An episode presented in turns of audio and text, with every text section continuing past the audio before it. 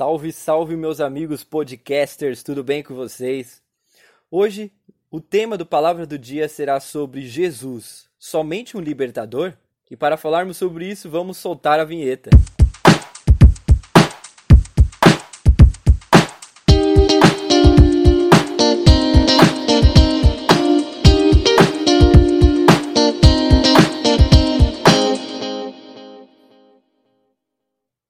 Antes de tudo, eu gostaria de dizer que nós estamos no Instagram, no Facebook e no Spotify. Então, quando acabar esse podcast, eu te convido a entrar nas nossas mídias sociais, a curtir, compartilhar e a divulgar as boas novas de Cristo Jesus. Para falarmos sobre o nosso tema, meus amigos, eu gostaria de conversar com vocês sobre a história do livro de Juízes. E bem brevemente, eu gostaria de dizer que a história do livro de Juízes fala sobre a inconstância do povo de Israel ao não ter um líder, ao não ter um rei. Pois a história de Juízes começa com a morte de Josué e durante toda a sua história fala sobre uma nação que não tinha um líder, de uma nação que não tinha um rei, e por isso vivia inconstantemente diante do Senhor. A história de Juízes fala sobre o povo de Israel se desviando do Senhor aos poucos, se desviando a passos curtos, começando a se conformar com o mundo, começando a se conformar com os outros povos, a se misturar com outros povos, começando a idolatrar outros deuses, a não somente ao nosso Senhor. O povo começou a se desviar do Senhor. E como nação começou a se enfraquecer, pois estava cada vez mais diante, distante de Deus e cada vez mais distante da palavra de Deus.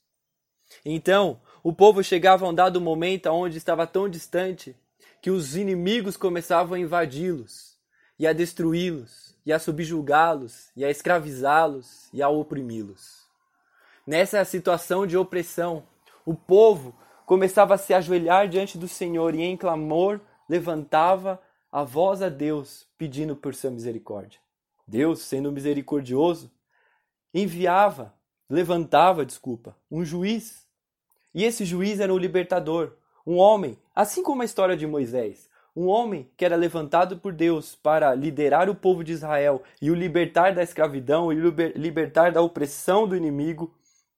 E mais do que isso, os faziam se aproximar de Deus. A palavra de Deus diz em Juízes capítulo 2, versículo 18 e 19, que enquanto esses juízes estavam vivos, o povo permanecia firme e obediente a Deus.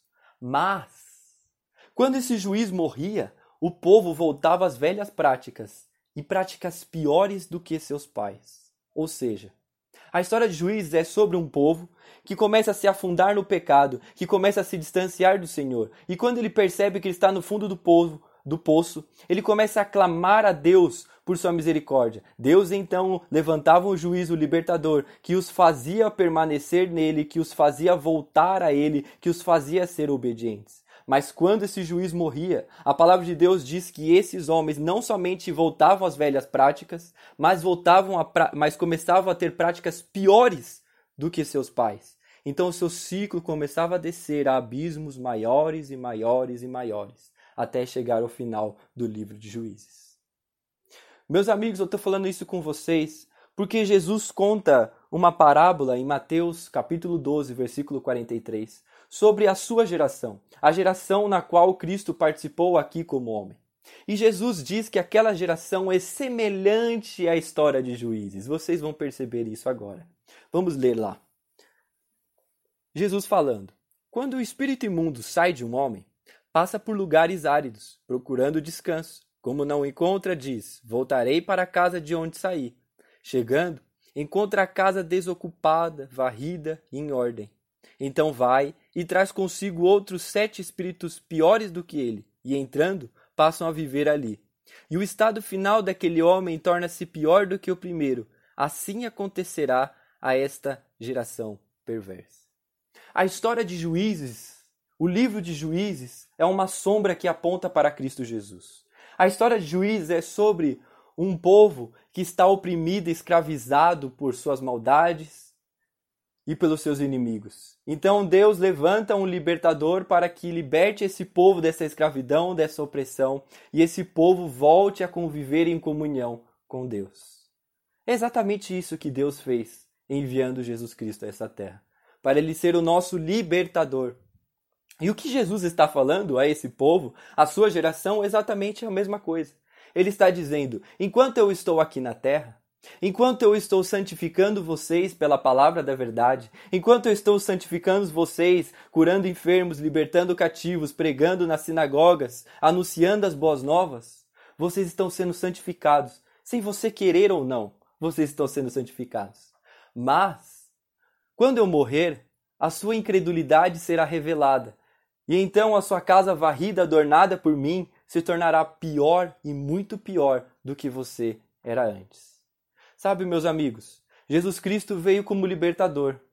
Ele veio e cancelou as nossas dívidas ali na cruz. Ele veio e, pelo seu poder e como homem, ele levou sobre si todas as nossas dores, nossas enfermidades. E como Deus perdoou todas as nossas dores e nossas enfermidades e nossos pecados, nos libertando da escravidão do pecado, nos libertando assim como Deus libertava, levantando o juiz, ele levantou o seu filho para nos libertar do pecado, para nos libertar da ação do maligno.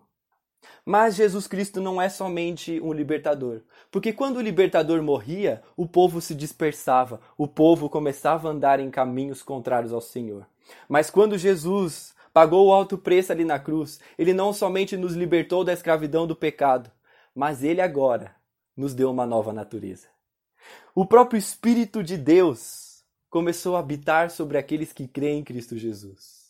Então nós agora não somos somente libertos do pecado, temos a dívida paga, somos aproximados do Senhor, mas agora nós temos uma nova natureza que não mais quer viver que não mais quer viver as antigas práticas, e nem piores antigas práticas, né? Mas quer viver uma nova vida, uma vida santa, por causa do Espírito de Deus. Então, quando Jesus morre na cruz, ele, ele soluciona esse problema. Ele não é somente um libertador qualquer, mas ele soluciona esse problema. Ele nos liberta, assim como os libertadores, mas agora o próprio Espírito de Deus habita em nós para que nós venhamos a ter eternamente essa obediência, essa nova natureza que busca as coisas santas do Senhor. Então, meu amigo, deixa eu te dizer uma coisa. Nós precisamos começar a aceitar Jesus Cristo não somente como libertador, não somente como aquele que veio e nos libertou da escravidão do pecado, mas como aquele que é Senhor sobre as nossas vidas. E como Senhor, é necessário que cada centímetro de nosso corpo esteja submisso a Ele. É necessário que cada ação, que cada vontade, que cada desejo se submeta ao senhorio de Cristo. E como o Senhor, Ele vive dentro de nós para que nós não vivamos mais aquelas práticas que nós não queremos mais. Sabe aquele pecado que você não quer mais viver? Então, Cristo agora vive em você para que você não volte a ser a velha natureza, a ser a velha criatura. Mas agora, recebendo uma nova uma nova natureza, o Espírito de Deus, você seja uma nova criatura, vivendo a vontade de Deus. Então aceite-o como Senhor e viva uma nova vida.